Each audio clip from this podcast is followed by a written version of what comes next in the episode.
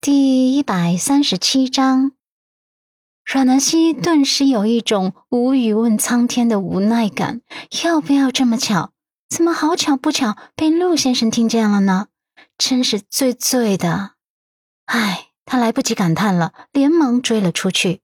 可是呢，这陆先生大长腿走得还真快。他追到楼下的时候，已经不见他身影了。收银台前，刚才被打的那个无辜店员小丫头。两只眼睛哭肿的像是两颗核桃，一脸的惶恐。小丫头从来没见过气场那么强大的男人，淡淡的一记冷眼扫向他的时候，他差点连呼吸都忘记了。原本他见到大 boss 来店里接老板娘下班，他连忙迎上去向大 boss 求救，说老板娘在楼上包厢被顾客刁难欺负了。大 boss 听了他的话后，立刻提步上楼，只是。大 boss 再下楼的时候，他明显就感觉到气场不对了。刚想问发生了什么事的时候，大 boss 一记眼神扫过来，吓得他像是被人按了暂停键，想问的话就这样卡在了喉咙里。天知道，他是第一次见到这么有杀伤力的男人，吓得他的小心肝一直扑通扑通的跳。阮南希看着小丫头问：“人呢？”这么速度，他是往哪个方向走的？小丫头惶恐的仿佛失声了，只是抬起小手，弱弱的指着左边的方向。阮南希赶紧追出去，不想要误会继续蔓延。果然，陆先生往左边的停车场走去。晴天的夜晚，满天星斗闪烁着，似一把把碎金洒落在碧玉盘上。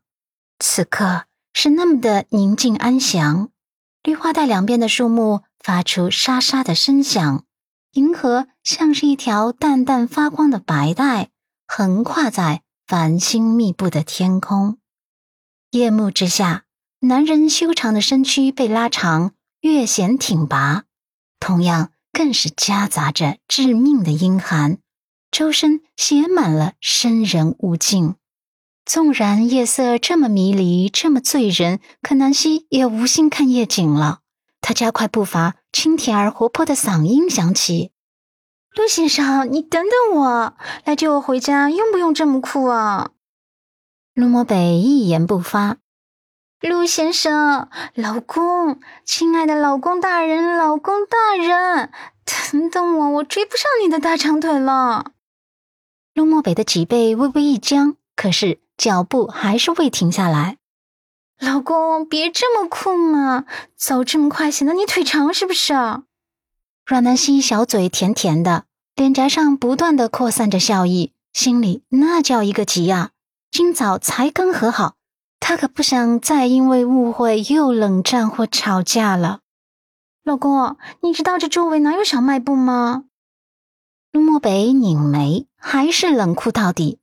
阮南希这会儿赶紧的发挥自己的好口才，将之前自己看过的那些段子都运用了起来。老公，你闻到浓浓的醋味没有？我闻到了，好像是山西老陈醋，好酸好酸。陆漠北幽深的瞳仁微微收缩，假装听不见。老公，都说小别胜新婚，我都离家出走一个星期了，我们刚和好，你真舍得再跟我冷战？万一你物极必反，把我惹火了，我又离家出走了，那漫漫长夜，你一个人得多寂寞啊，是不？阮南希坚持走厚脸皮路线，反正这误会一定得解释清楚。可是陆漠北一点都不为所动。老公，你能不能别那么酷？你停一下，听我解释好不好？阮南希有些急了，深呼吸，冲着他的背影喊道。陆漠北，你给我站住！这声吼倒起了点作用。陆漠北身形顿了一下，阮南希急道：“生命如此美好，我可不愿意浪费一分一秒跟你争吵。你听我解释。”他话还没说完，陆漠北再次提步，留给他的还是那个阴冷的背影。阮南希拧起黛眉，在原地做了一个热身运动，口中喃喃道。还不理我是吧？那么别怪我放大招了。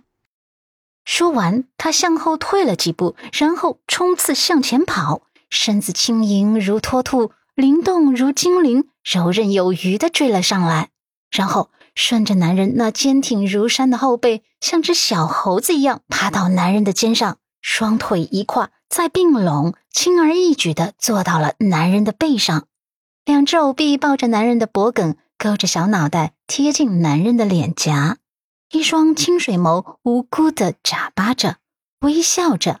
小酒窝一点一点的泛着涟漪，幸好他一直保持锻炼，身体的灵活度和柔韧度都能配合得了他的调皮。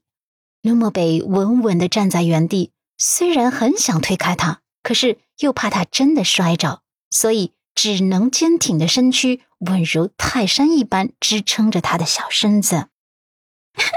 陆先生，你今天真帅！陆墨北终于开口了。嗓音自带寒流，我不想看见你。